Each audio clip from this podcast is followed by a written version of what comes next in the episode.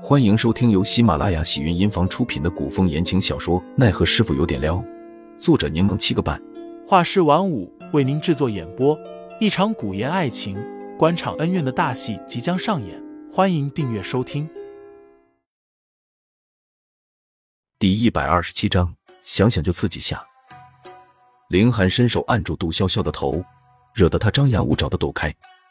他笑着调侃了句：“怎么？”我们正义凛然的女侠，又想要荡尽天下不平事，为民除害了。杜潇潇撅着嘴：“我没有，真没有。我杜女侠虽然在江湖中颇有势力，但在朝廷里又没有靠山，我才不会那么蠢，为了给别人打抱不平，送了自己的命。”林寒又摸了摸杜潇潇的头：“你想清楚便好。”杜潇潇打开林寒的手，随后便听得马蹄声与咕噜声由远及近的传来。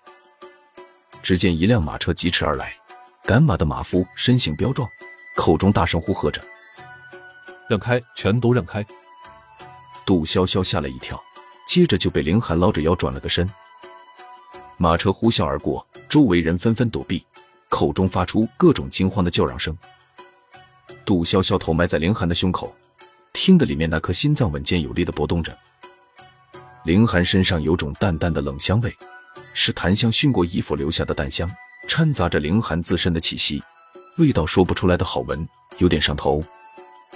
凌寒看着远去的马车，眉心微蹙，随后感觉腰间多了双作乱的手，低头便见怀里的人不知在做什么，正在自己胸口嗅来嗅去。凌寒喉结滑动了下，扣住那个不安分的头，问：“你做什么？”杜潇潇抬头看了看凌寒，笑得无比变态。小师傅，你身上挺好闻的。凌寒表面不动声色，可脸上已浮上一丝波红。这妖也很有料啊。凌寒无语皱眉，刚想将人推开，却见他眸子猛地睁大，然后便往自己衣领里面窥视，犹如发现了什么惊天秘密。嘶，小师傅，你这锁骨是不是有什么痕迹？杜潇潇伸手去挑凌寒的衣襟，凌寒毫不犹豫的把人推开，将领人叠紧。小师傅，你这锁骨怎么了？杜潇潇八卦之魂熊熊燃烧。谁咬的吗？你和谁干啥了？这么激烈的吗？哇，好刺激，好刺激！杜潇潇想想就觉得刺激。凌寒看着不苟言笑、毫无情趣的样子，竟然私底下这么野的吗？我去，好带感！关键对方是谁？杜潇潇要好奇死了。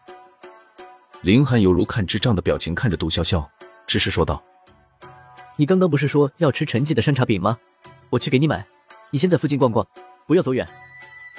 我现在不着急吃，你先说说你锁骨的问题呗。”杜潇潇见林寒要走，着急的拽住他的衣袖：“我不小心磕的。”林寒将人推开：“你在附近不要走远。”杜潇潇无语的看着丢下自己就跑的林寒。